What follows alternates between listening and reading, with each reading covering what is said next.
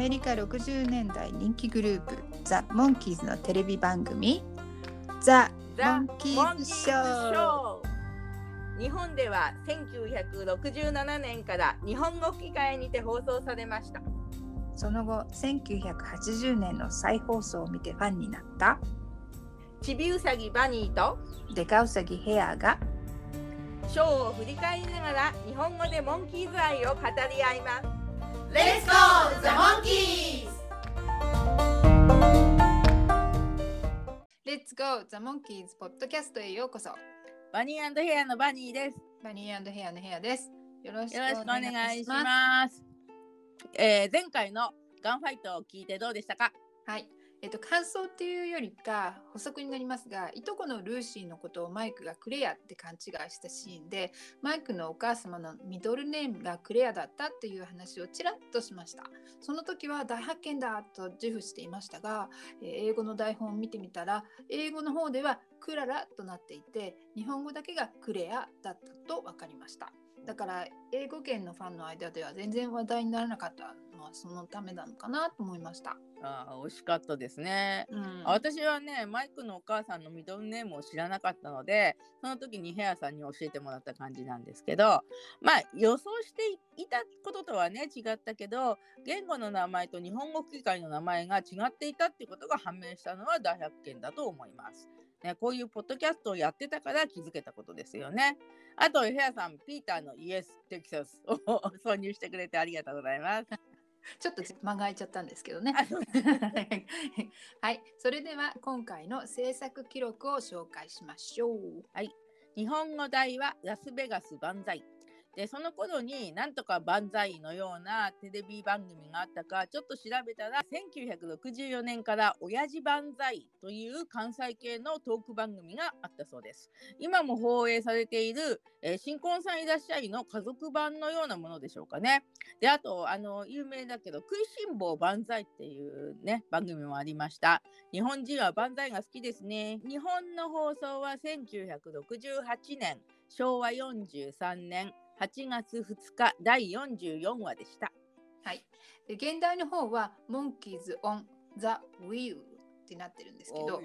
カジノにあるルーレットのことをルーレットホイールと呼ぶらしいんですよね。うん、でそれで直訳するとルーレットの上のモンキーズってなるんですけど実際ロンプシーンの方でミッキーやピーターがルーレットに乗っかって回ってますよね。そうそうそう。なんかよく壊れないな、頑丈だなと思ってました。でもそこでこう使われてる棒はすぐに折られちゃうんですけどね。そうねうんね。でアメリカの放送日の方は1967年12月11日シーズン2の第14話目全体では第46話目になります。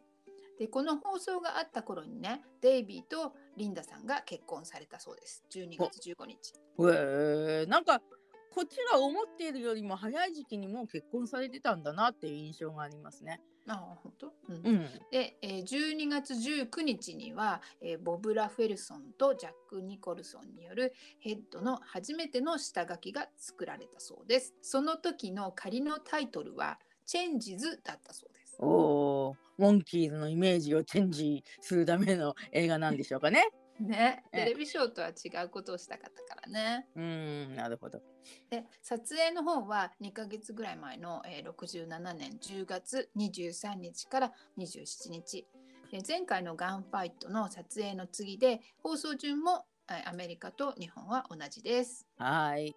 ね、えーデイビーのお店ゼルチンが10月20日に開店して数日経って、まあデイビーの気分も一段落しましたかね。うん、そうだね。うんで、えー撮影中の10月25日にシングルの「デイドリームビリーバーが B 面が Going Down になってるんですけどが発売されました。どちらの曲も、えー、と11月14日に発売されるパック J には載ってなくて、うんデイドリームの方だけは、えー、と翌年4月発売された BBM の方に入りました。おおね、当時は Going Down はシングルでないと聞けなかったんですよね。まあね、思い返せば恋はちょっぴりとかどこかで知った子も同じ扱いだったのかなと思いますが。あーそう言われればそうですよね。うんで脚本を書いた方は、えー、コズラウ・ジョンソンさん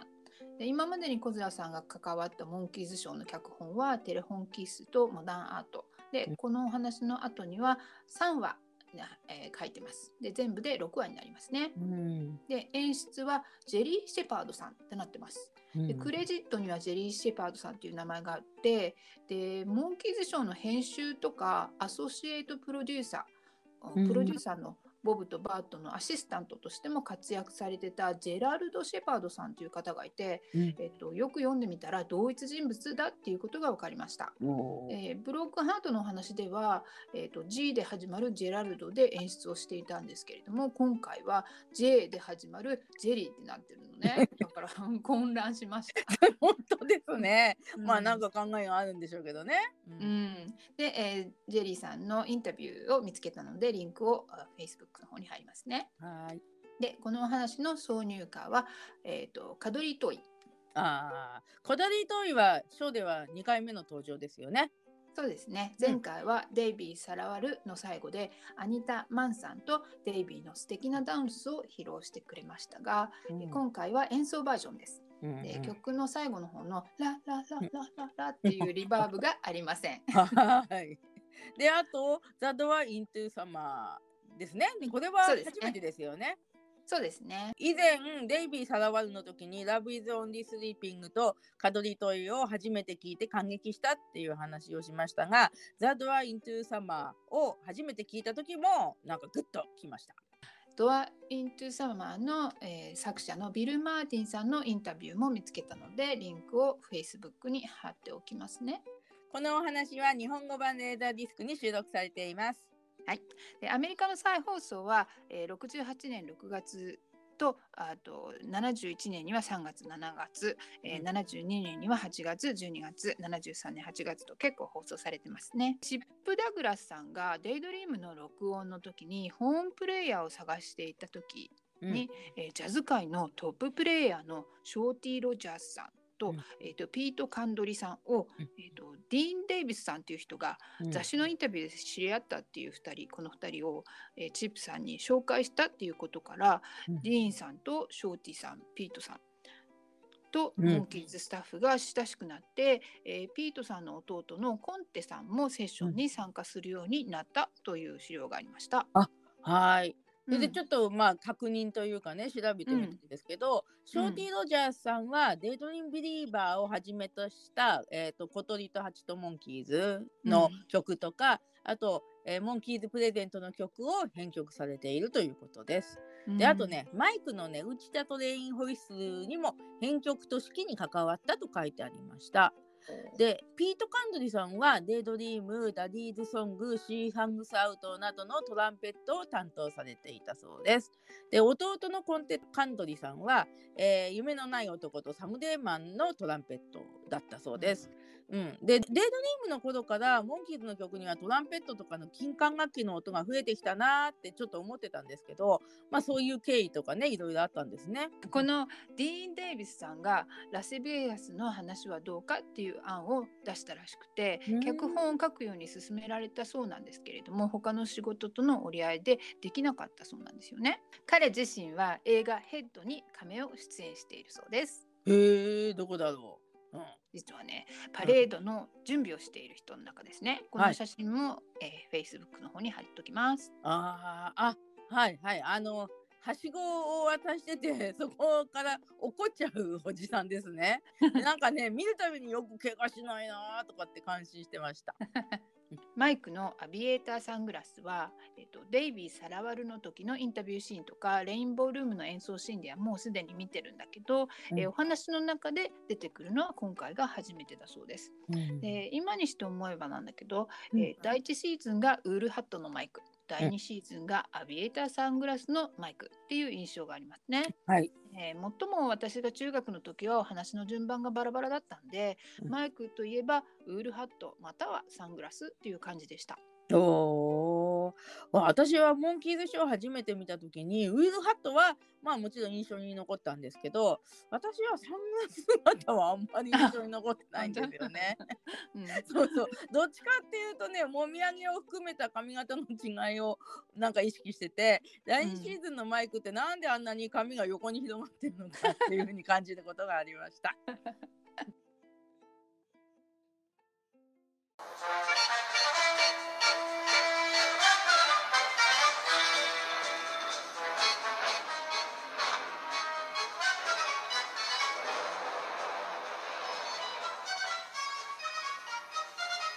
忙しそうな都会の BGM が流れます。えっ、とね、涙のヒットソングのマグナムスタジオに MD 一行が乗り付けてきた時の BGM ですかね。おお、さすがバニーさん大正解。やったー、ね。で、画面では60年代当時かなのうん夜のラスベガスのネオンが、えー映ります。で、バイバイブロードウェイでは60年代当時のタイムズスクエアかなっていう映像が映るんですけど、今回のラスベガスの映像も当時のものかもで、えー何かなんか歴史的なね価値がありそうな感じがしました。うんはい。で、ここでナレーションの巨泉さんの声が入りますね、日本語では。はいえーここは世界の陥落の首都と言われるなラスベガス。ここへ集まってくるやつはやりたいと思ってたことをやるっていうと、マイクとデイビーとピーターがカジノで女の子のお尻を追っかけてる姿が映るんですね。で、いい気になってると悪いやつに食い物にされる。旅行するときは気をつけた方がいいよ。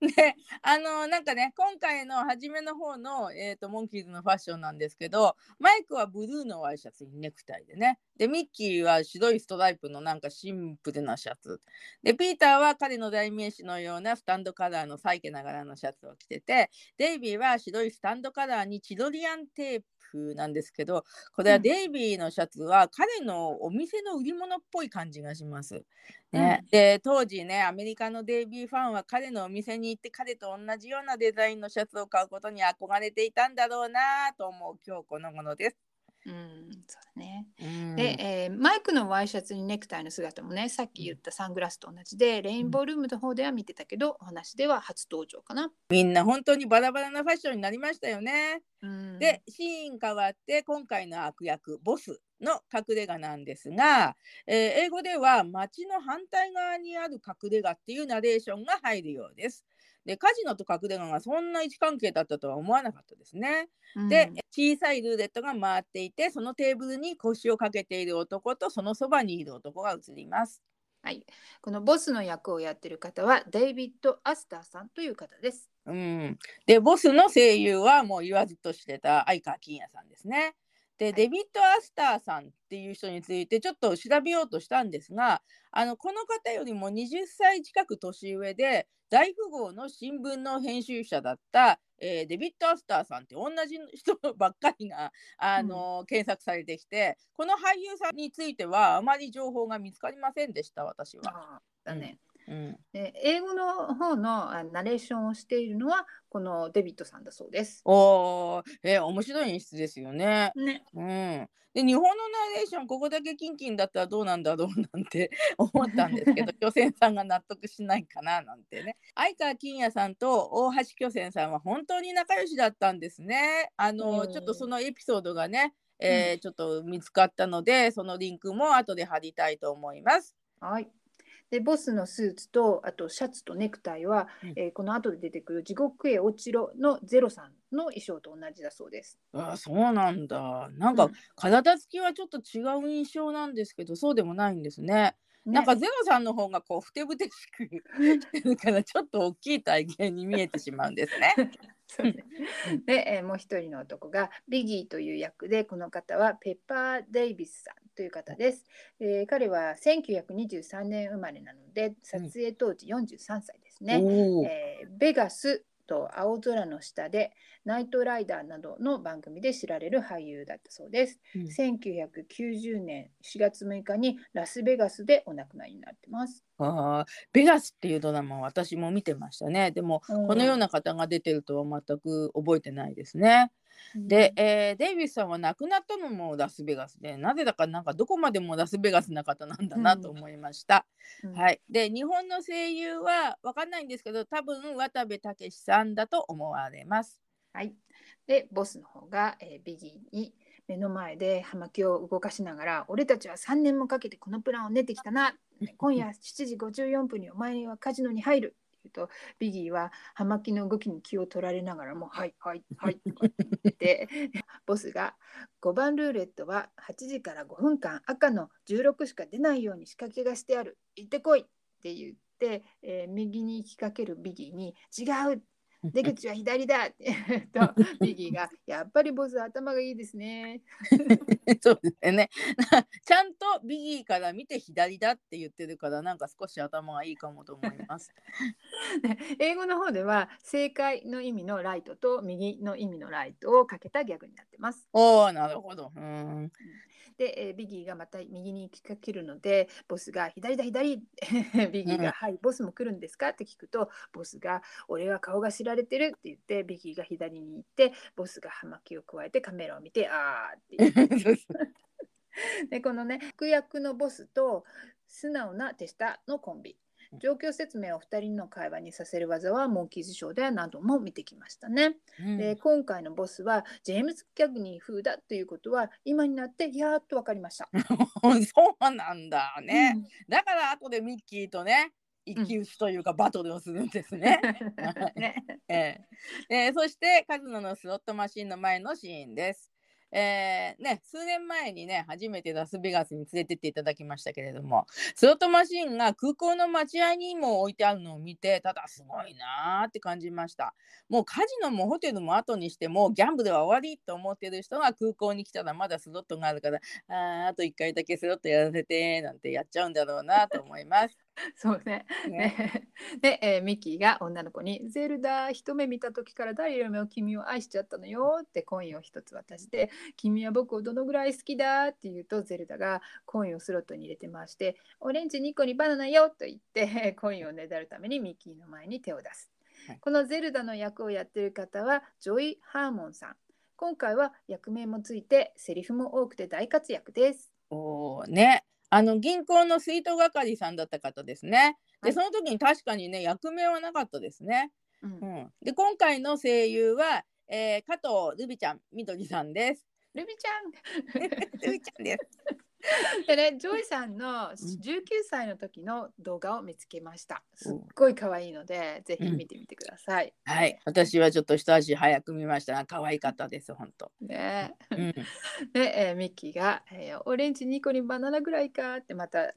ゼルダにコインを渡して、えー僕たちの愛を邪魔する者はいない手に手を取ってなんてミッキーお得意の舞台劇のような演技をしています。うん、でゼルダがスロットを回して「レモン2個にリンゴ1個よ」とまたミッキーの前に手を出す。で、えーミッキーが「レモン2個にリンゴ1個がい許してくれもう金がない」って言うとゼルダが「金の切れ目が麺の切れ目よ」と冷たく去ってしまいますうん。でミッキーが「よくも言ったな覚えてろ」とスロットのハンドルを引くと足元にジャラジャラジャラと大量のコインが落ちてきて驚くミッキー。うんでこの時ねミッキーのコンバースっぽい靴が映ります。かなり履きこなされてて自前の靴と思います。この後の方のスーツのシーンでも履いてるので気に入ってたのかな？そうですね。うんお気に入りが視聴者にすぐにバレちゃうのが可愛いですね。で、えー去っていったゼルダがジャラジャラコインの音に気づいて戻ってきます。あっ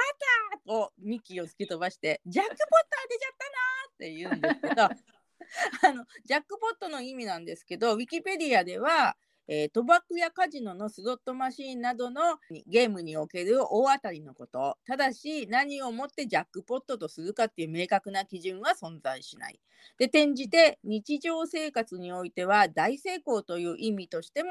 使用されると書いてありました。おゼルダはミッキーの左手を取ってえ指にキスします。ああ、マジックフィンガーの持ち主よ。と、で、床に落ちたコインを拾いながら、うーん、しびれると言っています。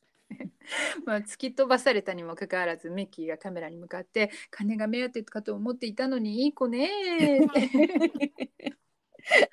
ね、このマジックフィンガーっていう言葉はパパジーンブルースの感想のところでマイクが play magic finger っていうのを思い出しますね。ああ、そうなんだね。あそこはマジックフィンガーって言ってるのは初めて知りました。うん、でね、気になってウィキペディアで検索してみたら50年代に有名だった歌手でエディ・フィッシャーさんが1955年にリリースした曲が出てきました。ああ、ね、エディ・フィッシャーさん、いい声で歌歌ってますね。うんうんで、えーそれからねフランク・ザッパさんもこの後なんだけど1971年に「マジック・フィンガー」っていう曲をリリースしています。でテーマがあけて、えっと脚本家と演出家のクレジットが出てくるんですけど第1シーズンの時の4人の顔写真の背景になってます。気になってね、前回のテキサスのお話も確認してみたらそこでも、えーこの顔写真でした。第2シーズンでは C の静止画の上にクレジットなんだなと思ってたんですけどまた出てきましたね。うんうん。で、えーサーカスショーのようなちょこちょこちょこっていうジングルの後にフレッド・アステアのステップの時のジングルが流れます。はい。はい。たかたたたたたたたたみたいスロットの前に座り込んでコインを拾ってるミッキーとゼルダが映ります。なはい。ね、60年代当時のスロットマシンがいくつか画面に見えますけども当然だけど今のスロットマシンとは全く違うのが分かって面白いですね。えっ、とラスベガスにはモンキーズのスロットもあったっていうお話だったので一回見てみたかったわーと思います。うん、で、えーゼルダが「あーお金お金嬉しいわー」でマイクがやってきてミッキーの頭をちょんちょん「もんギャンブルはしない約束だぞ」って言うんだけど、はい。ここで私たちの妄想シリーズ。イエーイ。私もマイクに頭をちょんちょんされてみたい。私もちょんちょんっていうのに愛情を感じるわよね。うん、で、えーお話に戻ってマイクが「はい行こう行こう行こう仕事の時間だよ」ってミッキーをせかしてますけど、えーで一方ルーレットの前でビギーは腕時計を見ながら「8時だな8時」って言ってます。で、えーそこへマイクとミッキーが話しながらやってきてミッキーはマイクに言い訳をしながら「本当だったら約束してから僕はやってないよ」その時に、えーコインの入った袋をルーレットの前の数字の上にドンって置くんですけど、えーマイクが「やったから出たんだろう」って言ってて。で、えービギーが数字の上に袋が置かれたのを見て驚きます。で、えーマネージャーという人が「はい回しますよ」ってルーレットを回します。このマネージャーの役をやってる方はリップ・テイラーさんで、えー自分自身等に紙吹雪を浴びせるなどの情熱的な派手な人柄で知られる。でハリウッド・リポーター誌はテイラーさんを数千のナイトクラブやテレビ番組への出演をしていて60年以上テレビとナイトクラブの大黒柱であったと評しているそうです。おお、バカね私っていう人なのうにね。この方は情報は少しなんですけど、日本語のウィキペディアもありました。ね、うん日本語でもある程度有名な俳優さんだったっていうのを今まで知りませんでしたね。うんはい、で日本の声は、えー、鴨義久さんだと思います。スパイラーメン作戦の社長とかザ・プリンスの変な挑発の科学者、これはデビッド・プライスさんがやられたんですね、うんの声でした。で、えーこのお話の英語の台本ではルーレットのお世話をする人をマネージャーと呼んでますが、えー普通はディーラーって呼ぶのかな？ミッキーが、えーと「スロットマシンに寄りかかってハンドルを引いたら急に」って言って、えールーレットの白い玉が16の赤に止まっているのがアップになります。マイクが「16の赤だ!」って言うとビギーが慌てた顔をします。でマネージャーがミッキーに「あんたの勝ちよ」ミッキーが「僕が勝っちゃったのはマジックフィンガーなんだ」ってマネージャーがミッキーのコインの袋に別のコインの袋を追加します。触ったら何でも買っちゃうんだよって まだミッキーが喜んでますね。で、えーマネージャーが次どうぞってルーレットを回し始めます。でそこにデイビーが来て「もうリハーサルの時間だよ」って言って、えービギーがミッキーに「その番号はついてねえからもうやめなよ」って言うとミッキーが「本当?」ってコインの袋に手をかけて、えーマネージャーがミッキーの手を両手でピシャッと叩いて改めて片手で叩いて「回り出したらお金にされちゃダメよ。常識よこれは」って言います。でミッキーが「だってこの番号ついてないって言うんだもん」ね、このマネージャーさんは日本語の吹き替えがお姉さんの言葉なんですけどこのミッキーのこの手の叩き方 を見ると、もう仕草もお姉さんだなっていうのが分かりました。そうですね。え コロンコロンコロンっていう音とともに白い玉が16の赤で止まりました。で、えーマネージャーがミッキーに16の赤またあんた、えーマイクとデイビーがおほーって ミッキーが左手首を右手で掴んで振ります。また勝ったぞマジックフィンガーでまた勝っちゃったって言うとビギーがミッキーの左手をギューギュー握るので痛い痛い痛い痛いって そうマジックフィンガーって左手なの？と思って見直したら最初の方でスロットマシンを回してジャックポット当てた時は右手で回してたんですよね。でゼルダが左手の指にキスしたからもうそこから左手がマジックフィンガーになっちゃったっていう感じですね。でビギーが「だからついてねって言ったろ」って言うとマイクが「そう言ったよな。デイビーも僕も聞いたよ」って言ってミッキーも「確かさっき聞いたような感じだったけど」って言ってビギーが「じゃあもう帰るか?」って聞くとミッキー「えー、帰りますよ。これだけ儲けたらもういいですからね」そこへ遅れてきたピーターが「どうしたの?」って。デイビーから「これミッキーが全部勝っちゃったの」って聞いてピーター「わあすごいな」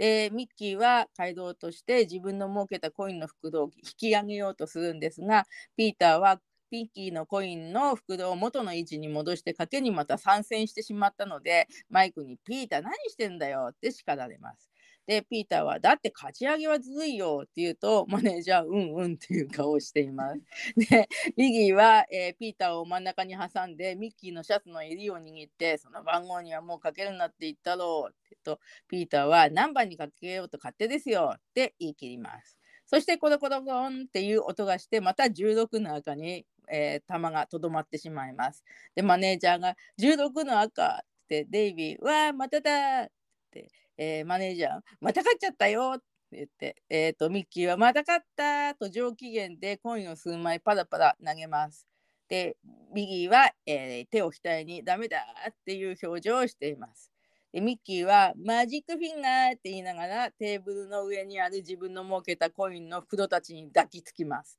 でマイクは「よせよ」と日本語では言ってますけども英語ではマジックフィンガーと言ってなんか喜んでいる感じです。うん、でマネージャーは一人で嘆き出します。挟んだ僕はもう死にたいよそしてモンキーズが豚の貯金箱を割っているのが一瞬映ってブヒブヒと,、えーと、豚の鳴き声がします。でマネージャーが5回も続けて16の赤なんて嫌だって5回も出てたんですね。ね 竹 のコインってマネージャーの自腹なんでしょうかね。ね、私も自腹じゃないよなって思ってました。ね、で、えー、このギャグのためだけに豚の貯金箱のシーンを4人で撮ってるところとブヒブヒっていう音声が笑いますね。で、えー、チャカちゃんっていう短いジングルが流れてカジノのホテルのシーンで、えー、モンキンズは儲けたお金を単価のようなものに乗せて部屋に入ってきます。えー、ミッキーがお札に変えなきゃダメだな重くてどうしようもないよなって言って。はいでミッキーのシャツの胸に何かバッジのようなものが見えるんですよね。さっきはなかったような気が、うん、はっきり見えないけどもしかして恋は心の旅路なわけないかな。ネタ振りですね。で、えー、4人で重い重い手がしびれちゃうよどっこいしょなどとそれぞれ言いながら短歌を床に置きます。はい。でこのホテルの部屋そのなんか広いですよね長いソファーがあったりして。なんかラスベガスのホテルだから余計ひどいイメージなんですかね。もうこの撮影をしてる頃にはモンキーズは世界のいろんなホテルに泊まってツアーをこなした後だからね。もう貧乏バンドは卒業したんですね。ね、うん、で4人は担架の上のコインの袋を見てマイクが「しかしすごいなデイビーが山みたいだな」ピーターが「古道具いくらでも買えるね」って言って、えー、ミッキーが袋の中のコインをまた投げて「万歳!」はい、ラスベガス万歳ですね。ね確かにね。こっからのタイトルですかね日本語タイトル。なんかね。ね。でチャカちゃんってさっきと同じ短いジングルが流れて一方、はい、ボスの隠れ家ではボスにビギーが事の顛末を報告してます。うん、でボスが取り返してやるガタガタすんなってちょっと考えてビギーに「おとりのデラを呼べ」って言って「えー、俺もそう思って」と言いかけたビギーに「うるせえ腹く行け」とビギーを叩きます。ビギーは慌てて動きます。もう3年かけて考えたプランもお茶かちゃま。すごい懐かしい。モンキーズの名言をちゃんと使ってますね、日常でね。ここでしか使えないからね。でホテルの部屋に映像が戻って、えー、マイクが何かに投資しようじゃないかって言ってます。うん、まあ今にして思えばですけどねマイクらしいと思うセリフですね。そうですね日常的に何かに投資することを考えてるんですかね。ね、うん、でマイクがなんかこう大事なものにさって言った途端にポンって音がしてミッキーの大事なものはゼルダ。ポンってマイクの大事なものは一番最初のシーンでピーターが追いかけていたお姉さん。あのなんかたすきみたいに何かかけてるように風に見えるんですけどピーターに追っかけられてる時もなんかお線に絡めるのような何かを首からぶら下げて歩いてましたね。ポンって音がしてデイビーの大事なものは最初のシーンでもデイビーが追いかけていた黒髪の女性、うん。でポンってピーターの大事なものは虎のぬいぐるみ。ぎゅーっと抱っこしています。妄想シリーズ。えー、私もぎゅーっと抱っこして。いや私も。なんか変なシリーズが出てきてますけどね この虎の人形は、えーファッションのお話でも romp シーンで出てきてましたね。はい。なんかミッキーが romp でなんか噛みつかれてる雰囲気出して歩いてましたかね。そうね。そううそう。そんうで、えーピーターが、えーまたそんな冗談言って」って言うとデイビーが「僕のセリフだよ」とピーターを見ます。でピーターが「ごめんなさい」って言うとごめんなさいそこ。デイビーが「またそんな冗談言って」うん ここの英語版の方はピーターがイギリス英語を真似するように言ってるんだけど「ごめんなさい」のところまですごくゆっくり言うので、うんかなりバカにしてるように聞こえちゃいます。でもねデイビーが普通に言い返すのがウケます。そうですね。はい。で、そこでドアノックの音がしたので、ピーターが誰か来たよとドアを開けました。で、フレッド・アステアのステップのジングルが鳴って、えー掃除婦に扮したビギーが大きい掃除機を押しながら入ってきました。こんばんは、掃除屋です。で、ピーターは、さっきもうしてもらったよ。ってビギーは、今度のはおまけですよ。って言って、デイビーがおまけ？って言いますね。うんうんでビギーが掃除屋として部屋に来た時デイビーが「How」っていうセリフを言う時に片手を上げます。うんモンキーの手のお話まだ話してないこの先なんだけどねモンキーの手のお話でも、えーデイビーが「いやこう How」ってやってやたら受けるのでうちはギャグなのかなって思いますね。そうですね。なんか、あれ、モンキーの手見るとね、なんかダラダラ演技してる感じがありますけどね。うん で、前回はインディアンのピーターがハオって片手を挙げてましたよね。あそうですねキモサベ。ね。はい。で、ビギーはデイビーに、あんた誰です？ってデイビーはなぜか、掃除屋だよ。あ、いや、掃除屋はね、おじさんなんだよ。こんがらがっちゃった。で、ビギーは、おお、よく知ってますね。などと言いながら、掃除機を部屋の奥に押して、コインの近くに来ます。で、デイビーは、でもさっきしたばっかりなのに、間が短すぎるよ。って言うと、ピーターは、いや、そう短くないよ。と、ビギーとデイビーを指さして、背の高いところ見せてやったらいいんだ。って言うと、えービギーが「何だと思う？この通りちゃんと立ってら」って言います。で、えーデイビーだったらこのここのセリフは「もう立ってるよ」って言うんですけど きっと。で、えー短いっていう言葉が出てくるといつもデイビーの背丈の話題になりますよね。でも、うん改めて見るとビギーさんはデイビーよりちょっとだけ高いぐらいの身長なんですね。うん、そうですね。やっぱり短めってやつですね。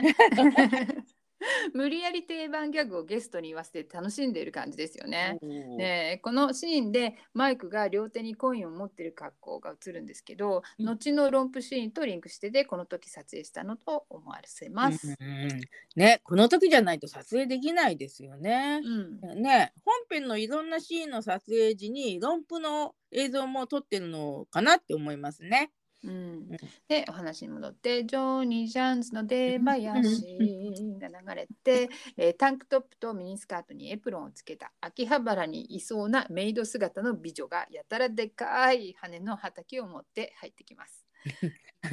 はーい私出ないよ。いいじゃないですか？そうですか。モンキーズがデラに目が釘付けになってミッキーが大きな口を開けてあーこのデラの役をやってる方は、えーシャーリン・ヒリアさんという方で結婚の後心理学の勉強をしてセラピストの仕事をしていたそうですよ。へーシスター博士みたいですね。そう見えますか？ね、デラさんの日本語声優のクレジットはありませんでした。うんうんで、えーマイクが抜群って言ってる口をピーターが手で押さえて「君も掃除屋さんなの?」って聞くとはい。デラが、そうよ、掃除屋がいけないかしら、こんな格好じゃ。だって今さっきしてもらったばかりだもんってピーターが言ってデイビーがもう一度いいじゃないって恋の体感をまたいでデラの方に行こうとするんだけど マイクに「デイビー」って言われてデイビーが戻ると今度はピーターが掃除機をまたいで行こうとします。ミキーとマイクが「ピーター」って言って でミッキーが「僕たちは別」って 4人が「我よ我よ」とデラのそばに寄ってきます。ね、手伝わせてよって「僕掃除好きなの畑でパタパタパタパタパタ」でデイビーは「生まれつき掃除が好きでね」ってなんか親父っぽい言い回しをしています。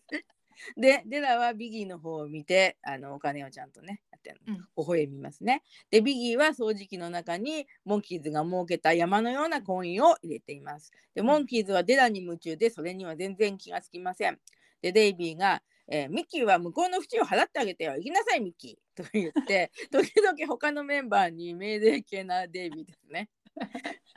で、えーカジノのフロアの方が映ってマネージャーさんが黒い細いコードを持って嘆いてます。ルーレットが壊れちゃって私もバラバラよってカメラを見ながら話してます。さっきから持っている紺のハハンカチーフでブーッと鼻をかむんだけど このハンカチで鼻を鼻をかむのはリップさんの持ちネタのようですね。そうだったんだ。うんねうん、ね。で、えーマネージャーさんが、えーこんな線が仕掛けてあったんだもん誰がこんなことやったの？私って寂しがり屋の孤独な男で誰かに助けてもらわないとダメなの？きっとおまわりさんが助けてくれるわって言ってるとところに後ろからスーツ警官と若い制服警官が来ます。またブーって鼻をかんで スーツ警官が背広の襟の裏の警察署らしいものをちらっと見せてで、えーマネージャーさんが「ああおまわりさんこの線がルーレットに仕掛けてあって回すたんびにお金を持ってかれるようになってたんだもん」って見物人がだんだん後ろに集まってきます。悔しいって、えーメモを取ろうとする警官俳優の方にすがって泣いてます。でねこの警官俳優のねスーツ警官役の方がドート・クラークさん。モンキーズショー3回目の出演で、えー今回が最後です。はい、いつもの警官俳優さんですね。で、はい声優もいつもと同じ北山敏夫さんです。いつも同じにしてくれたんだね。ね、そうそうそえらいえら。で、えー警官がメモを取りながら「ペテンだなギャングの幸せだ」と勝手に断言します。あ 本当だ勝手だ。ね、で、えー捕まえに行こうって鉛筆をすっ飛ばして後ろに向かって歩き出します。マネージャーが「ああ嬉しい」って警官の後ろを追います。はいでまたホテルの部屋のシーンでデラのそばでモンキーズは盛り上がっています。でピーターは「掃除は芸術だもんね」って言ってデイビーは「掃除大好き」とかって言ってるんですが、えー以前、えー、と洗濯は芸術だとか洗濯は科学だとか言ってる人たちもいましたよね。さすが翻訳さん腕の見せ所ですね。そうですね。でミッキーが、えー、畑をギター代わりにして「でーら僕のでーらでででしないでおほほほ」とかって歌ってるんですが この日本のミッキーの歌はね高校時代友人のね M ちゃんと歌って笑っていました。で私が「デレデレしないで」までしか歌わないと M ちゃんに「おほうほう」まで歌わなきゃダメだって叱られていました。すごい。であの私がこれを最初に見てから数年後なんですが日本のグループサウンズのザ・タイガースに興味を持った時があったんですよ。もう全然活動してなかったのにねもうその時うん。でその結果もしかしたらって思ったことがありました。リアルタイムの日本のモンキーズショーって明治製菓が提供ですよね。当時ザ・タイガースが明治のチョコレートデラックスの CM に出演したと思われます。うんで、えータイガースはデラックスのことをデラって、えー略した CM ソング「愛しのデラ」を歌っていました。でこのお話にデラっていう女の子が出てきたのはもう絶対に偶然なんですけどあのやすしの 歌とタイガースの CM ソングがどうもリンクしているような気がしてなりません。なんかちょっとその辺の資料の、あのーね、リンクを貼りますね。はい、ありがとうございます。さすが私の肝サベ。大発見ですね。なんかね。デイビーがミッキーを止めようと、ミッキー、ミッキー、彼女歌嫌いなんだってさ。ピーターはミッキーから畑を奪ってミッキーを叩いてます。で、デラがいいえって言うと、えー、とデイビーがじゃあ歌好きなの？ってデラがええって言って、ここの英語のセリフの方はね、デイビーが彼女のセリフだよって言ったらみんなが静かになって、えーデラのセリフを待つんだけど、デラがいいえって言うので、みんな安心して一斉に喋るの。デイビーが放り込んだアドリブかもしれないと思えるシーンです。おー、ヘアさん、さすがマイキモサベ。ね。一言でみんな静かになっちゃうなんて興味深いアドリブですね。ね。うんで、えーみんな一斉に「デラー」と歌い出すんですけど、んデラは笑いながら画面から消えます。で歌っている間にビギーも掃除機を引っ張って部屋から出ていきます。うんうんね、はい。で、デラが去るときに、デイビーがデラを去る方法にちょっと軽く押すんですよね。またねって感じなのかな。うん 妄想シリーズかな。そうそう、もう少しまあちょっと軽く押されてみたい押さえてみたいよね。で、えー空っぽの担架と床が映ります。で、えーマイクが「おいお金全部盗まれちゃった」ここでなぜかフィルムが雑に編集されています。でおまわりさん早く来てとかってみんなが叫んで、えードアノックがしてドアの開く音がポヨンってピーターの鼻に開いたドアが当たっていたたたたって本当にいたそうです。本当だね。警官とマネージャーが入ってきます。警察だ。マイクが早いスピード違反。で、ミッキー、デイビー、ピーターもははははは。早いスピード違反はね、うん時々使わせてもらおうと身構えてるんですが、現実の世界ではあまり使う機会はないですね。うん、保存済みのままモンキーズショーからのネネタってたくさんありますよね。で、英語のセリフでは、なんでそんなに時間がかかったのって言ってます。日本語のセリフの方が面白いですね。あそうですね。で、マネージャーはミッキーを指さして警官に、あれがマジックフィンガーって男よ。って言うとミッキーノリノリで、有名なマジックフィンガーとは僕のこと。でもお金をそっくり盗まれたんですよ。と警官は、では供述書にサインしてくれるか？とミミッキーはもちろんです。マイクも、ええ喜んでしましょう。で、ここでね、ジングルが入るんだけど、どこで聞いたかなって思いましたね。うーんなんかいろんなところで聞いてる気がしたんですけどもモダンアートのミッキーが変な芸術家から逃げた時の音かな？おお、すごい。確認してみました。ご名答です。あよかったですやったー はいで、えー警官がピーターに供述書と鉛筆を渡すとピーターがサインする真似をしてからマイクに渡しますでマイクは「おいミッキーに回して」とデイビーに渡しますでデイビーはミッキーに渡しながら「はいミッキーマイクは君に」ってって言うとミッキーが受け取って「うーん大文字の M はどうだっけ?」って言うと、えーマイクはピーターと、えー指を組み合わせて M の字を作ります。まず45度に線を1本引き、それに直角に1本、そしてその端に45度を1本ですね。ピーターとマイクの共同作業、嬉しいわね。ねうん。ね二人とも指が長いのねって、ミギさん風に。リーさんは彼らの手袋を編むときにそう言いそうですね。うん。で、それに、えっ、と、なんか指が長くて手が大きいとギター弾くのにも良さそうですよね。羨ましいな、なんてね。で、ミッキーは供述書にサインしながら、あれ、鉛筆折れちゃったとピーターに供述書を渡すんですけども、鉛筆で供述書にサインさせるなよと思います。ごのごもっともでございます。今日は全然ついてないねとマイクが言って、警官は紙を受け取ってありがとう。マネージャーが微笑みながら警官を見ています。では、供述書にサインをしたので、お前たちを逮捕する。って言うと、モンキーズが驚いて、警官俳優がマネージャー、同行した警官がモンキーズの後ろに回り込んで、部屋から出ていくようにドアの方向に押します。で、警官たちに押されながらピーターがアップで、勘違いしないでくださいよって言って、デイビーが後に続いてアップで、捕まえるのは被害者じゃなくて犯人でしょマイクが続いてアップでさらにカメラ目線で犯人とは悪いことをした人ですよってミッキーも続いてアップで警察学校で習わなかったの？って警官俳優がミッキーを押して出ていっちゃいます。でマネージャーが続いてカメラ目線でファンの方ごめんねってここは日本語だけのセリフです。さすがです。ねえ。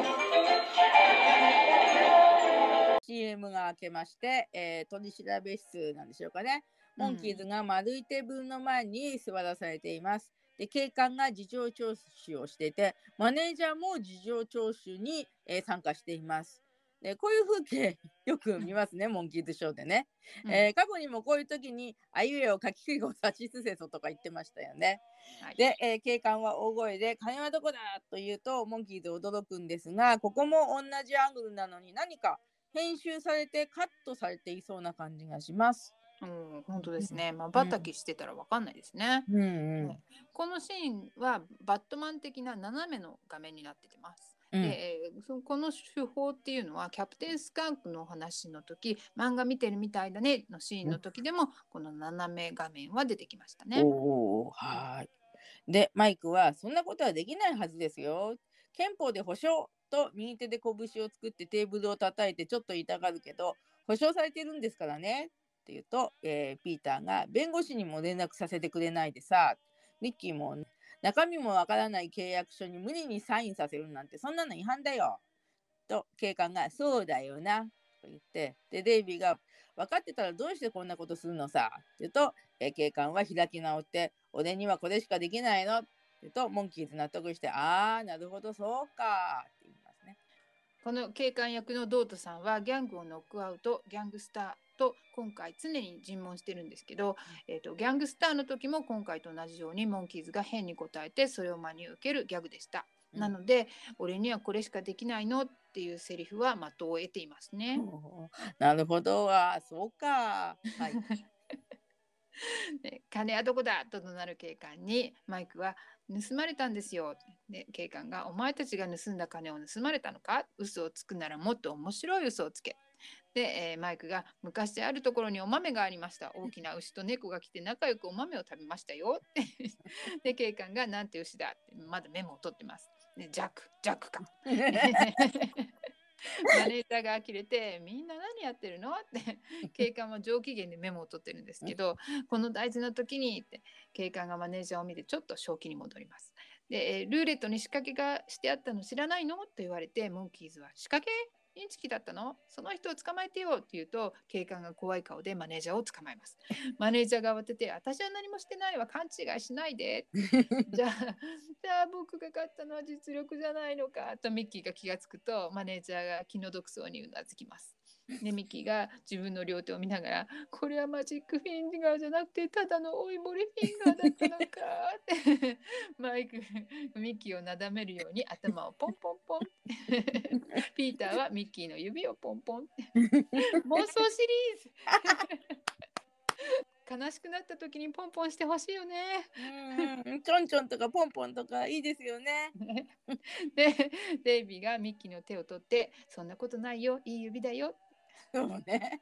あのマジックフィンガーじゃないけど、追いボレフィンガーでもないですよね。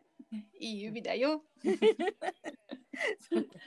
で、マネージャーがちょっと突如提案します。じゃあこういうことにしない ?24 時間以内に取り戻してくれたら訴えるのやめるわよ。で、ミッキーはテーブルに突っ伏していたのに、喜んだ表情で顔を上げます。もしダメだったら24年入ってもらうわよって、マネージャーは何の権利があって あんたがそう決めるんでしょうかね。そうね。で場面がさっとホテルの部屋に切り替わります。ミッキーが飛び上がって24年のポーズな なんか変なポーズで飛び降りるね。で劇的なミッキーがまたやってきてで24年あと24時間しかないのに手がかりもないんだぞって英語の方では20年となってます日本語は24時間に合わせて24年にしたんだねきっと。うん。で、えーマイクが犯人がわからない時は犯人に出てきてもらえばいいんです。デイビーがそんなことできると思う？って聞くとピーターが刑務所のドア開けたら？って次々にビ ピーターのところに近くに寄ってきてミッキーはまた飛び上がって救いようがないななどと一斉に言葉の暴力を浴びて、えー ピーターが痛そうに頭を隠します。でデイビーがピーターピーターって このシーンはデイビーの英語のセリフもピーターピーターなんですね。うんでまあね罵らないバカって言わないだけいいけれども他人を責める時に名前呼んで責めるってあんまりないかなと以前からちょっと思ったりしてるんですけどまあその言い方のね問題ですよね。うん、アメリカのねリバイバルコンサート80年代にあった時のうん動画を見てて、デイビーが「ピーターピーターピーター」って言ってるのを思い出します。言いやすいのかな。うん、ね。であとねマイクの「犯人に出てきてもらえばいいんです」っていうのもピーターと同じぐらい責められても仕方がない言葉だと思うんですけどどうでしょうか？うん、日本語に訳すのが難しかったんだと思います。えっと、マイクのセリフは僕らが犯人を見つけられなければ犯人に僕らを見つけてもらえばいいんですっていう意味があってて、えっと、言ってみればおとり捜査みたいなことかなって思います。正論でしょ、あうん。そうですね。実際にこれからおとり捜査みたいなことをしますもんね。うん。うん、でマイクに手短におとり捜査だって言われたら 言わせたらねなんか良かったかなとか、なんか日本語のセリフの印象としてマイクも変なこと言ってるのにピーターばっかりバカにされてって思ってしまいました。うん。でピーターはみんなに責められて泣きながらちょっとしゃがみ込んでいきます。でマイクが「ちょっと待ったみんな、ね、いいアイデアが浮かんだぞ」って言うとミッキーはまあ一つずしゃがんだピーターを立たせます。で、えーデイビーは別の方向を向いて「あれピーターどこだ?」ってその後ピーターを見せて「あとかって言ってで4人で寄ってマイクがごちゃごちゃごちゃごちゃ後の子たちもごちゃごちゃごちゃごちゃと言っています。はい、でカジノのフロアが映って3度目のチャカチャンのジングルの後007のような BGM が入ります。うんうんでミッキー、マイク、デイビーは黒っぽい背広と黒いサングラスとハットをかぶっています。ピーターも背広で秀才的な眼鏡をかけて長い鉛筆と紙を持っています。うん、昔どこかのお土産でピーターが持ってるような太くて長い鉛筆をもらったことがある気がするんですけどまあ日本のお土産ですけどね。うん、見たことある気がすうる。んうんで、えーモンキーズはギャングをノックアウトの時のパープルフラワーギャングの時と同じような白いカーネーションを胸につけてて、うんえーギャングスターの時のように、えーマイク・ミッキー・デイビーは封を開けていないような葉巻が胸のポケットに刺してあって同じサングラスをしています。おーいちいち別の衣装を揃えるのも大変だから過去の衣装の記録とかを流用してることもあるかもしれないですね。そうですね。うん。で、えーデイビーがフラフラするピーターとぶつかってピーターったらと言いつつぶつかってもハットやサングラスはずれなかったせいか自分でずらすデイビーで ゼルダがミッキーに「あらあんたと会ったことない?」って聞くと、えーミッキーが巻き舌で「俺は太平洋生まれだ」って言うんですけど 英語の方ではスクラントンペンシルバニア州の北東部に位置する都市のことを言ってるみたいですね。うーんで、えーゼルダが変な表情で「へえすごいわね」って言っています。うんで、えー悪者ビギーもタバコを片手に出てきます。でデイビー・サラワルで悪いのが登場する時のジングルだった気がしますね。タ ンチョロンチャーみたいなうね。ん、あとシャザールじゃなくて、えー、とビダルの子分が顔を出す時の音楽ですね。すごい。でで、えーマネージャーがルーレットをまね回して頭も回してます。隣でピーター 隣でピーターもルーレットを見ていて、えーマネージャーが10の赤というとマイク、デイビー、ミッキー、ピーターの順に復唱。なぜかデイビーとミッキーはあくびをしながら言ってます。でピーターの横にピーターは横にいるビギーに「あれこんばんは」って言います。でうミッキーはマイクに「あいつだよ指をひねったの」って言ってて自分でも指をひねるもんだからポキポキ音がしていたそうです。で、えーマイクが「きっとあいつらの仕業だな」って言ってミッキーが、えービギーの方に近寄ってきます。ピーターを親指で指して「教授の研究中は邪魔しねえでくんな」うんなんだよおめえよとビギーに聞かれて「俺はよサングラサーズっていうギャング団の社長さんで」ビギーがミッキーの胸を指でつつきながら何しに来た？うちの社長がお尻に泣いていとよって言うとミッキーもビギーを人差し指でつつきながら俺たちギャング団はただの強盗傷害と殺人をしに来たってことよってマネージャーの衰えた顔がアップになります。で、えーマイクが普通の観光客のやることだよって言うんですけど、うん。ここのマイクとミッキーのセリフですけど、マイクの英語の声と口が合っていないので後から録音し直したと思われるとモンキーズマーチンさんのサイトにありました。うーん。うん、口の動きだけで何て言ってるのかわかんないんですけど、うん。マイクちゃんが変なアドリブ入れちゃったのかな、面白いですね。うん。ね。今回のお話モンキーズが立ち位置同じなのにあれ何かカットされた？っていう場面もいくつかあってね。後からいろいろと編集してるお話なんですね。ね。うん。で、えーピーターが「でも本当はゲームしに来たの」っていう、ね、でデイビーは慌ててピーターの口を手で塞ぎます。うん、うん。ここのピーターの英語のセリフは「本当は演奏しに来たの?」って言っちゃって怒られちゃうんですよね。うーん。ゲームしに来たと演奏しに来たと。どちらの方がギャング団とその経理っていう設定を疑われてしまうからね。うんうんまあ、そういやリハーサルや仕事はギャラ以上の収入があったからすっぽかしちゃったのかな。本当ですね。さっきデイビーがリハーサルの時間だよって呼びに来たのにね。ね。うんそう。で、ビギーは、うちの社長が推しになりてえって時はよ、とミッキーの襟を掴んで、早いとこ挨拶しな。とミッキーは、俺は誰の命令も受けねえよ。と襟を掴んでいるビギーの手を跳ね上げようとします。で、マネージャーはまたアップで小声で、へえとか言って、で、えービギーはそこにあったマネージャーが使う棒を持って真ん中あたりを自分の頭に当てて、バキッと折ります。でマネージャーはそれを見て悲しんでいます。えーでこのマネージャーが使うコインなどをかき集める棒なんですがヤフー知恵袋によると霊気と呼ぶそうです。で霊気を、えー頭で折ることでなんだかすごいところをアピールしたつもりでしょうかね。うんで、えー、とミッキーはデイビーに「チビこれじゃちょっと来な」と声をかけます。でデイビーはミッキーの横に行きます。でこいつは殺しだよ小せえのにって小せえのにって言うんですけど、うんどんぐりのコロちゃんとかはどうなのかなと思って ああれはギャングなんですね。はい、で、えーマネージャーはアップで文句を言います。かけないなら公園で遊んできて、まあ、小さい人たちだからね。でミッキーはマネージャーを無視してデイビーに同じことをやってみなよ。でとデイビーはマネージャーの別の霊気を持ってそっくり同じでいいの？と言って霊気の真ん中あたりをビギーの頭に当ててバキッと折ります。でミッキーはほらすげえだろうって言うとビギーはこらすげえやって言ってでマネージャーアップで文句を言います。よしてよし人の大事な商売道具なのにあとチューブルが1本しかないじゃないのさってますが最近あんまりチューブルって言葉使わないですね。初めて聞きましたけどね。で ミッキーが親指でデイビーを指しているかもしれないがピーターがミッキーの隣に来てしまったのでピーターを指している感じになっている。だけどこの用心棒はよでピーターはデイビーマイクの方を見てうなずきますで2人2年あ2年も一人部屋で暮らしてきたんだぜデイビーが振り返ってマイクを見る。おーね日本語は2年も刑務所に入っていたとは言わないんですね。うんうんね、でビギーが「きつかったかい?」って聞くとミッキーが「いやー逆立ちでちょいちょいちょいよ」って 逆さのサングラスをしていないキュートなマイクの顔が一瞬映ります。はい、で、えービギーが2年も逆立ちしてたんじゃ血がの登って大変だなマネージャーがアップで文句をしてみんなかけるなら早くしてよでビギーがピーターに「おめえの仕事は何で?」えーピーターが「僕は経理の方これから儲けるの」ビギーが「儲ける?」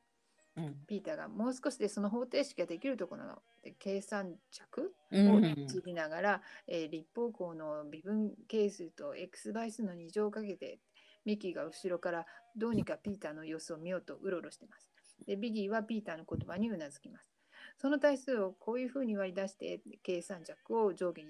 上下反対にするするんですけどで7たす5は11だからってビギーは不穏になります。で、えーマネージャーは計算している風です。でルート80でサインコサインって言ってるところに、えービギーが片手を広げてちょいと待った7たす5は12じゃねえのか？って言うと、えーピーターはビギーの手の横に自分の指で7を作って数えます。そうだ本当だできた。方程式が完成しました。万歳。ビギーの影に隠れてミッキーの表情が見えにくくなってますがピーターのバザーイを聞いて開けた口がちょっとなんか笑っていそうに見えました。それともその後に本来はミッキーのセリフがあったのかなとも思いました。うんで、えー、とマイクはまた逆立ちしたキュートな顔で「トンマな男」って言うんですけどね あの逆立ちしてるマイクの顔をまともな方向に直すと本当にキュートですよこれね。やってみてください皆さん。うん、やってみよう。で4度目のチャカチャンで、えーモンキーズはボスの隠れ家に来ます。でビギーが社長が入ってもいいとよって言ってミッキーが社長が入ってもいいとよってミッキー、ピーター、デイビー、マイクの順で入ります。でピーターがよし入ろう。でデイビーも、えーでは入ろう。でマイクは日本語も英語も変な声で「ハロー」って。でボスは口にタバコをくわえてベイビーフェイスのようによたってます。ソファーを指さして座りな。ミッキー、ピーターが座ってデイビーは一回ピーターの膝に座ってからその横に座るネタを披露してるんだけどマイクの陰で見えにくい。そのマイクは小さいテーブルをまたぐんだけど足がテーブルに引っかかってドスンとソファにソファに座ります。でボスがふんふんふんと言いながらミッキーを指さしてこっちへ来いというジェスチャー。でミッキーは後の3人に行ってくるぞという合図をしてふんふんふん ボスと向かい合ってタバコのタバコの煙をまともに浴びて咳をするミッキー。で、えーボスのタバコを掴んで、えーボスの前歯に押し付けてタバコを捨てます。ここのあのミッキーとボスの一騎打ちというかバトルの声はうん。吹き替えじゃなくて言語ですよね。英語ですよね、でミはい。ッキーと、あの鈴木康さんの声は聞き分けが難しいんですけどボスのデビッド・アスターさんとキンキンの声は聞き分けられそうなので、うん。えーキンキンの声じゃないなと思ったので言語をそのまま流してると思っています。で、ミッキーとボスはお互いに鼻に抜けるような声で「ふんふんふん」と言いながら 体を揺らしたり人差し指で続き合ったりこれが2人ともジェームス・ギャグニーの真似なんですね。ね びっくりしちゃった。でそのうち手遊びを始めてお互いに手を打ち合います。で日本語では「今は山中今は浜今は鉄橋せのせのせの」とかって言ってます。で後の3人はミッキーとボスを見ています。しかもデイビーは口をあんぐり開けて見ています。実はねこのモンキーズショーでミッキーのジェームス・ギャグニーの真似が見れるのはこれの話が最後だそうです。で、えーボスとミッキーが歌っているのはジョージ・ M・ コーハンさんの、えーうんヤンキー・ドゥードゥル・ボーイ」という歌で、うんキャグニーさんが映画でこの歌を歌っているようです。うんねえジェームス・ギャグニーが歌った歌なんだ。今はうん山中じゃないですね。そりゃ当たり前なんだけど。で、えー日本語ではザ・プリンスで、えー牢屋に入れられたプリンスを助けるところでもミッキーとピーターが手遊びで今は山中やってますよね。うんで、えーボスが「俺に話があるならよ話しな」でミッキーも「はあそうかい」じゃあ話すからよく聞きな。似てる。この教授がよ、ルーレットで必ず勝てる方程式を編み出したんだってよ。ボスがミッキーの両襟を持ち上げて、どんな方程式だって言うと、ミッキーがそのまま待つな。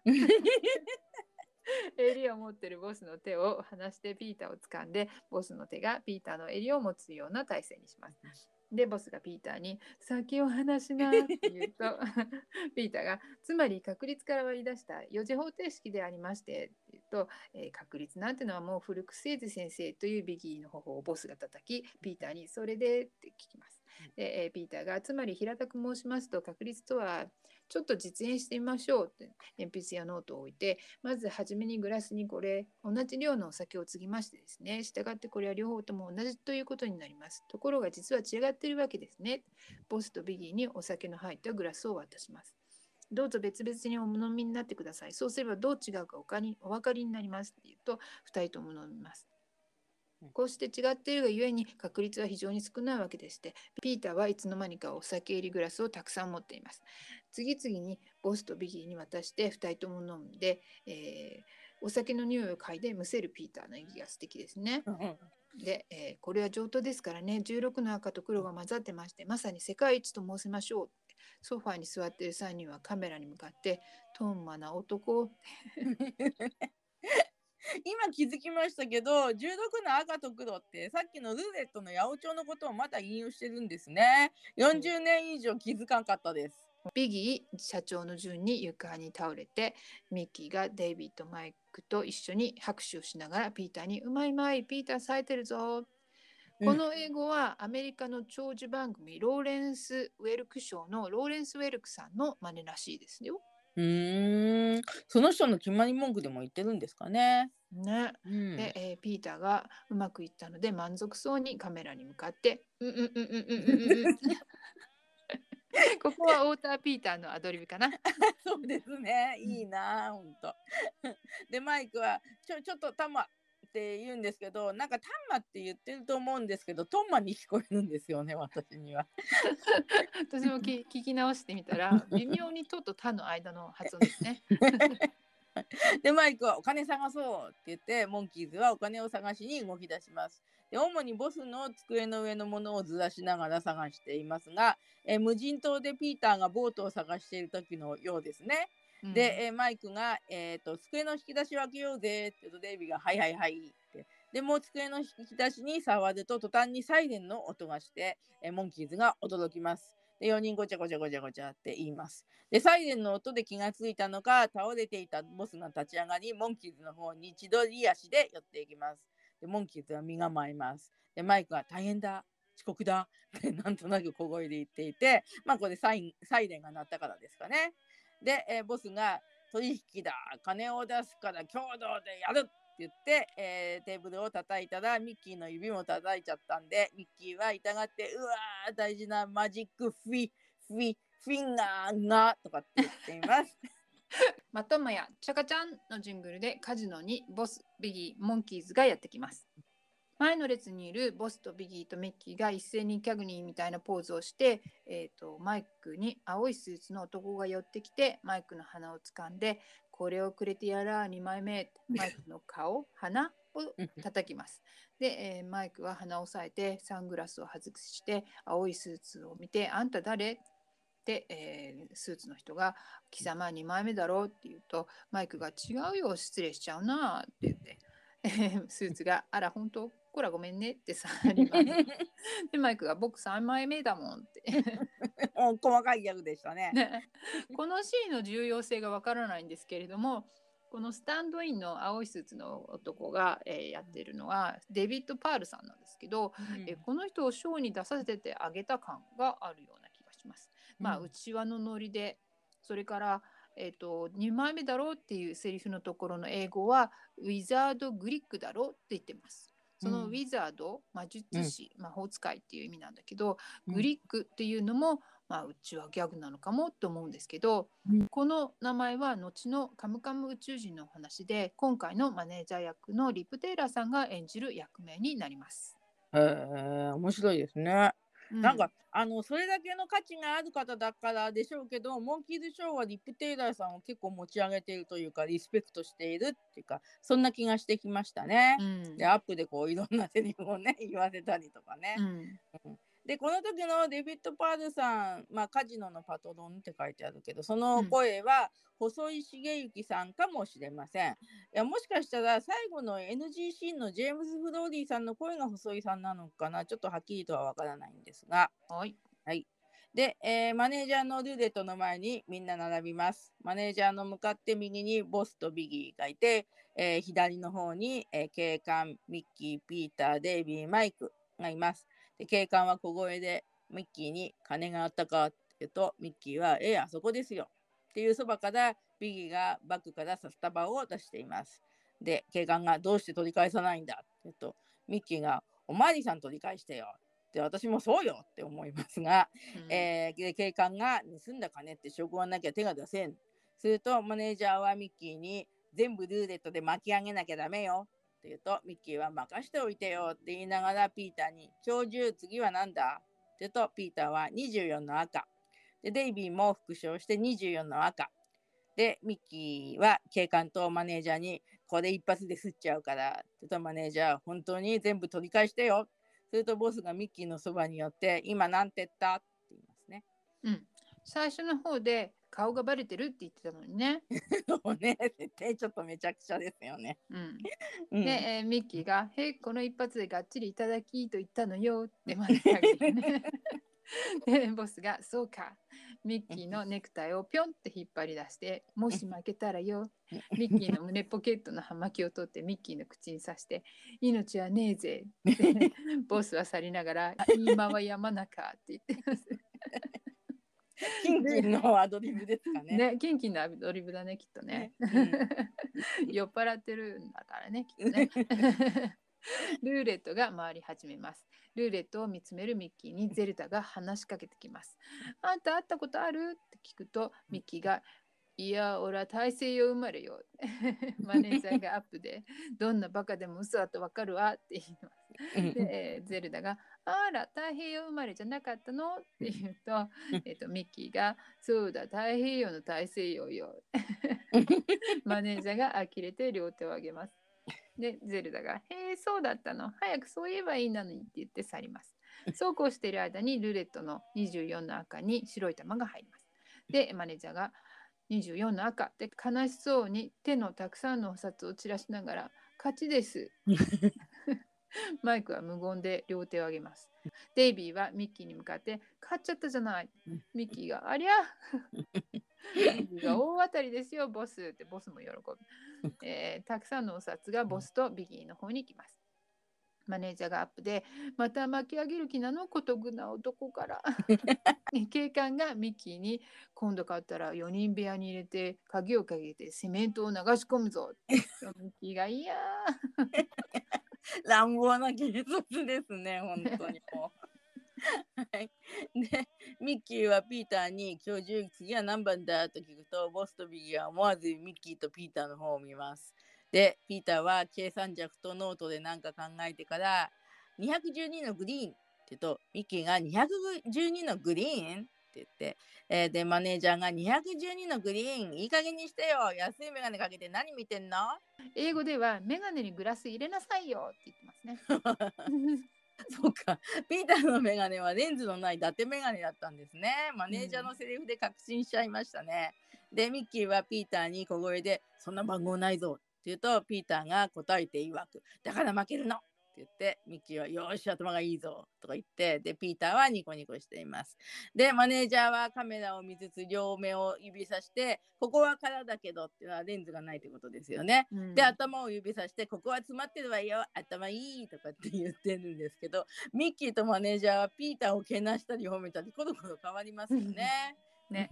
でミッキーは警官とマネージャーに「今度こそ絶対に取り返してみせるからね」もし奴らがこれで勝ったら僕は死んでもいい。なんて言うんですけどそんなことを約束しないでほしいですね。うん。はい。うん、でその後ミッキーちょっと弱気になってはーっとため息をつきます。そこにゼルダがまたやってきます。あなたロスにいたことある？って言うとミッキーはロサンゼルスのこと。ゼルダがいいえロスよ。って言うとミッキーいや。って言うとゼルダがそうやっぱって納得して言ってしまいます。で 意味のない会話なんですけど日本語はゼルダがミッキーの出身地を言っているので日本の視聴者はゼルダは相手がミッキーだってだんだん分かってきたのかなと考えるかもしれないですね。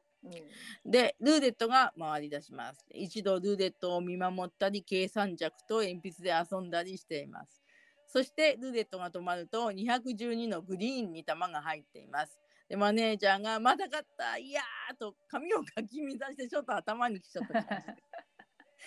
でミッキーは212のグリーン？って言ってマイクはまた無言で手を挙げます。でマネージャーは嘆きます。212のグリーンなんてないのにまた勝っちゃった。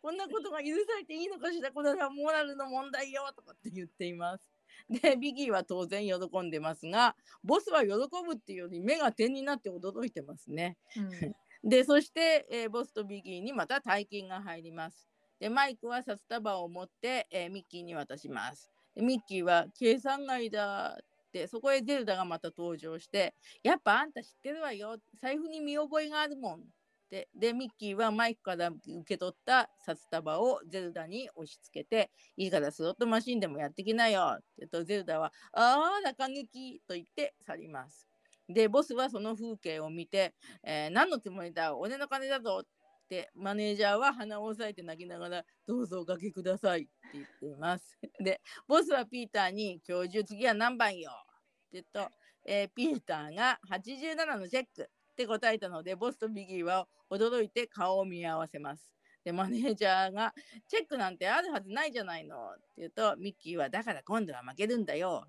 て言って、えーマネージャーは「分かったバカね私」と言っています。わいわいわい。で、えーっと、87のチェックもピーターが頭良すぎてね、当時見てた時にすごい受けたし、バカね、私も好きなんですよね。はい。で、でもこれも今気づいたんですけど、ルーレットに87のチェックがなければ、テーブル上のお金などをこう載せるところにもないからかけられないですよね、本当は。そうだね。ね。モンキーマジックね。もういいですね。で、ゼルダがまた来て、分かったわよってミッキーのサングラスを取って、あなたマジックフィンガーでしょうって言うとミッキーが慌てます。で、うん。ボスが、そうだったのか、俺たちから盗んだ金を俺たちから盗んで、俺俺たちから盗む気だなってビギ ビギーとボス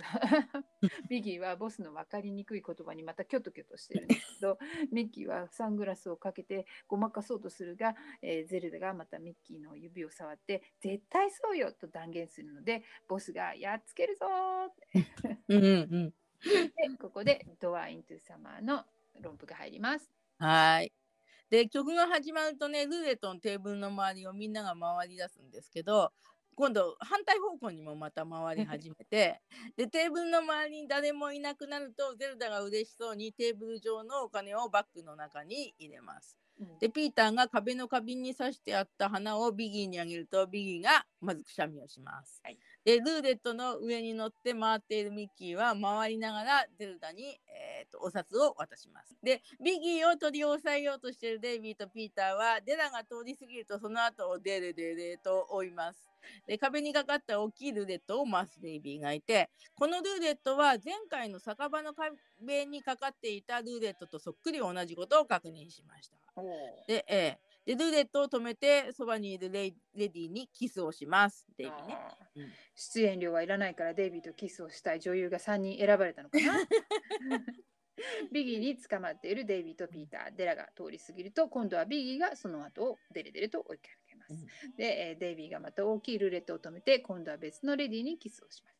でボスとビギーがお互いに背を向けて後ろに下がるとお尻がぶつかるネタが入って、えーうんビギーがボスに花をあげるとボスがくしゃみをしますで、えーお互いに来た方向にうん逃げるんだけどで、えーデイビーがまたまた大きいルーレットを止めてまた違うレディーにキスをします。で担架の上にたくさんあるコインの前で最初のシーンの方のセットだよね。うん、そうですね。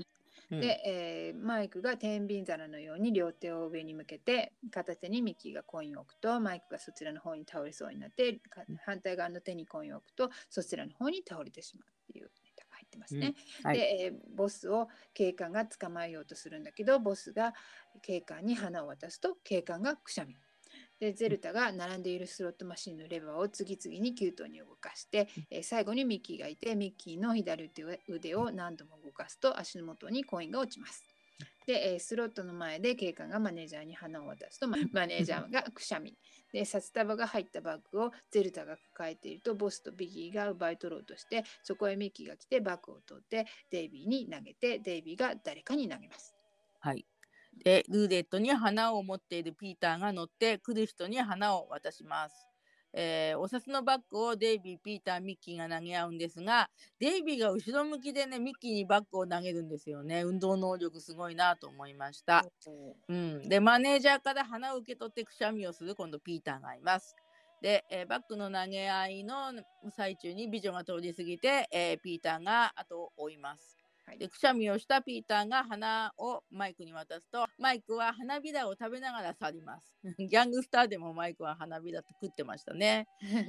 でテーブルの周りをボスとビギーはヘロヘロヘロヘロで回っていたんですがテーブルの上に仰向けに倒れます。でバッグの中の札束を倒れた2人の上にばらまこうとするモンキーズがいます。はい。はいお疲れ様です。で、えーどこかのサイトにくしゃみネタが多すぎるとあり同感しました。うんで最後の花びらを食べるマイクはいいと思います。もっとね、マイクとてんマイクの天秤的なお遊びシーンがあったらよかったのになと思いました。そうですね。うんうん、ちょっとロングとは関係ないかもしれないけど今回のマイクは途中から妙におとなしくなった気がしますね。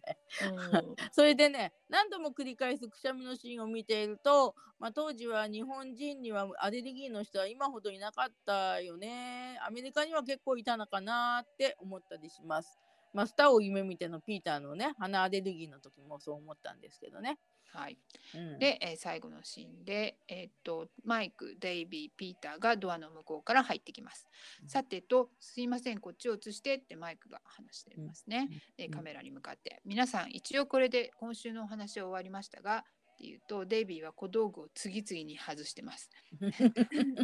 で まだ時間があるようですから何か楽しいものをお見せしようと思います。ぶっつけ本番でやりますから硬いことを抜きで大いに笑ってもらいたいと思います。って言うとデイビーが無理やりっぽく笑ってます。ぶつけ本番っていう言葉はいつ頃から使われているのかなと調べてみたら1958年にぶっつけ本番というフランキー・堺さん主演の映画があったと知りました、えー戦後のニュース映画の実在したカメラマンの話らしいですけども筋書きがなく発生した事故などの様子を撮影するカメラマンはいつもぶっつけ本番ということなんですね。うんうん、そういうことをぶっつけ本番というんだったらマイクのこれは本当の意味でぶっつけ本番かどうかわかんないけど。うんはいぶっつけ本番という言葉の歴史は素晴らしいですね。ありがとうございます。で、えーちなみに英語では次回も視聴者が見てくれるような何か面白いことをする業界ではタグと呼ばれるシーンをしますって言って、うん。今週のタグは Here we go again って名前がついてるみたいなんですけど、うん。まあ、日本語に訳せばまたかいなっていう意味だと思うんですけど。はい このシーンのマイクの説明を聞いてるとマイクが映像の裏舞台を視聴者に紹介するくらい理解しているんだなと思います。彼が将来映像の制作側になる兆しが垣間見えるかなとかってちょっと思ったんですけど、うんうんでマイクは日本語ではねおかしくない人は自分の顔を鏡に映せばきっと笑いますよって言います。金がねそれあんまり面白くない冗談だと思ってますけどね。うん、翻訳さんも力尽きちゃったのかな。ね、それでは早速始めましょうってマイクは自分の右手の手のひらを気にしながら出演はデイビーとピーターさらにミッキーも加わりますって言うとミッキーが一瞬映ります。で、うんデイビーとピーター2人だけが映ってます。はい。でこれ以降デイビーとピーターの会話が続きますけどその合間に何度も瞬間的にミッキーの映像が入ります。デイビーが、えーミッキーがギャンブルしなきゃ今日のお話はもっと品が良かったよな。でとピーターがもうあんな事件に巻き込まれるのはごめんだよね。でデイビーがこりごりだよもう。ねミッキー。ミッキーと、えーデイビーとピーターがミッキーを呼びます。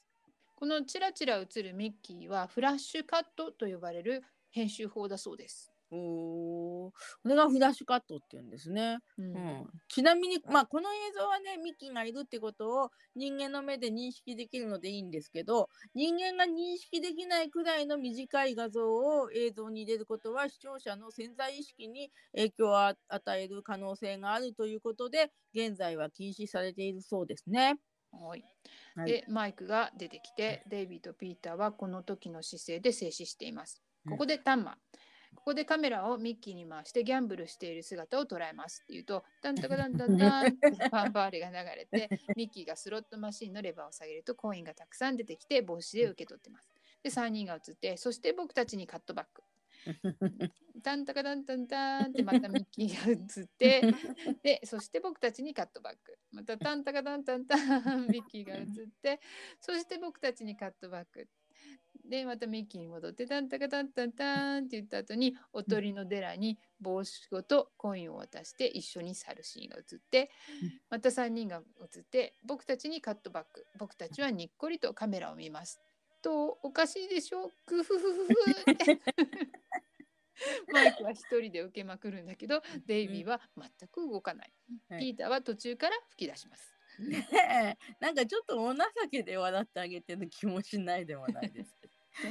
ここのエンディングの元の案っていうのがあったらしくて、えーうんミッキーがもうギャンブルはしないと誓った後にピーターがギャンブルにはまっちゃってスロットマシンをゼルダとやっているというオチだったようです。おーそういうのがここで僕たちにカットバックに変更されちゃったわけですね。そうはいねでそして次はカドリートイが流れますね。はいうんメラニーさんのレスレでねどうしてカドリートイだけ2種類のミュージックビデオを撮ったんだろうって言ってます。同じ衣装セットなので同じ日に撮ったと思われるんですけどどちらを先に撮影したのかなぜ2本撮ったのか誰か答えを知っている人がいるんだろうか。うん、うんそうね。うんそう思うとなんか興味深いですよね。ね、うんね。で、えーカドリートイが終わった後またモンキーズショーの新しい試みがあります。はい、で、えー日本の放送第47話の「怖いよ怖いよ」のミイラマンの紛争のマイクと黄色いスモークのようなシャツを着たミッキーのシーンから始まります。はいうんこのようにねタグのシーンで他のお話の撮影の時に撮った映像が流れるのは、スイート16のお話の時に、えーのタグでミッキーとピーターがジプシーのお話の衣装で説明するシーンがありましたよね。はい。デイビーとマイクのスクリーンテストの映像を披露する時ですね。うんえー思えばああいうオーディションの映像を見せるのもモンキーズショーが初めてだったんじゃないかなと思います。画面にはシーンとテイクのナンバー231が映ります。で、マイクが、えー周囲の人たちに笑わないで、これを取らないと帰れないので協力してくださいって言います。で周囲のスタッフたちがもう笑ってるということはもう長い時間撮影していてほとんどの人が疲れちゃってハイになってるんじゃないかなんて想像して見ちゃったりしたんですが英語版を見たらスタッフは日本語版ほどには大笑いしてないですね。おーなるほど日本版の方が大笑いして盛り上げてる感じなんですね。うんで、えージェームス・フローリーさんの声で「えーはいカメラスタートうん、そうするとマイクがミッキーの胸のバッジを指さして「おいすごいなかっこいいボタンなんて書いてあるんだい?恋は心の旅路えーいいこと書いてあるな君のボタンには何て書いてあるんだ?」で2人が一瞬顔を合わせた後正面を向いて笑ってしまって NG で、えー フローリーさんの「はいもう一度」っていうん ですね。そうですね。でこれ以降マイクとミッキーは5回も笑ってしまって NG を出してしまいますね。はい、うん。はい。そしてやっと OK になったシーンですがマイクが「おいかっこいいボタンなんて書いてあるんだよ。恋は心の旅路さ。いいこと書いてあるな。君のボタンには何て書いてあるんだい？テキサスの小鳥を守ろう」と言い切ってマイクはそそくさと言ってしまいます。ミッキーは疑問の顔でカメラを見ます。うんチャッチャランチャン。じゃんえーはい、でシーンナンバー231から始まって OK が出たナンバーは236でした。ね、よくわからないけどもしかしたら世界で最初に NG 集を放送した番組だったりしてと思います。で今も、えー俳優さんは NG を出さないように頑張って演技していると思いますが昔の方が NG をもす出すのは恥的な考え方だったのではないかな。えーそうなのに NG の場面を放送するなんていうのは、えーモンキーズの素顔が魅力的だったからできたことだと思うんです。ね、それにしてもその天然のねなんかうん NG に日本語の吹き替えをつけるっていうのが本当に大変そうで長澤純さんと鈴木康さんもお疲れ様でしたって言いたそいうで。ですすね。ねうん、私たちもやってて難しいのがわかります。そうそうね。うんで、えーテキサスの小鳥を守ろうのスローガンは、えっ、と日本では次回のおとぎ話、モンキーの手でもマイクが英語版の方で言ってるんですよね。へえそうなんだ。うん。マイクが一生懸命押していた言葉なんですか？ね、どうなんだろうと思って、えちょっとウィキペディアを見てみたらこのテキサスの小鳥英語の方ではプレーリーチキンって言ってるんですけど、うん。日本語では草原ライチョウと訳されているようですね。で、その鳥が絶滅の危機に瀕する種として登録されたのがこの年1967年の3月とあります。マイクがテキサスの知り合いからモンキーズショーで行ってよって頼まれたのかそれともマイクが自発的に押していたのか。うーん、すごい発見ですね。じゃあそのライチョウ絶滅の危機の話を知ってる人はテキサスの小鳥を守ろうにはまた特別なね感想を持ったかもしれないですね。そうですね。日本放送44話目終わりました。ラスベガス万歳はいかがでしたか？リップ・テイラーさんのことを調べてからこのお話を見直すとそれまではなんでこのおっさんのカットばっかりあるのか不思議だったんですけれども納得してきました。でお話の中のモンキーズは初期の頃の緊張感がなくなって4人が順番にダラダラっていうセリフが多くてセリフよりも素顔最後の NG 集の方が笑えるなと思います。最後のカドリー・トーイの演奏シーンなんですけど、お話の中に演奏しに来たという設定があるんでそのまま紹介のアナウンスとか客席の様子などのカットをサーカスの時みたいに盛り込んでくれてたらなと思いました。ああ、いい案ですね。ね、それね。うんわざわざステージ上みたいなところで歌ってるような演出なので、なおさらそう思いますよね。で、私もヘアさんと同じで、今回のお話ではリップ・テイラーさんについての発見が一番印象に残ります。あとね、ピーターがみんなに責められながらも結構うまいことして活躍していたのが良かったと思います。うん、ピーターよかったね大活躍。ねはい。それでは次回のお知らせです。エピソード45。はい。日本放送第45話目、おとぎ話です。バニさんが今回のお話に初の試みが満載と言ってましたが次回のお話も初の試みですよね。そういった意味でもモンキーズショーの名作の一つと言えましょう。とても楽しみです。ね、言いましょう。ピーターみたいですね。次回の第一の見どころはプリンセス・グエンの、えー活躍でしょうね。楽しみです。楽しみです。それでは次回のエピソードでお会いしましょう。せせーの。レッツ Let's ゴ go ー the ザ・モン monkeys.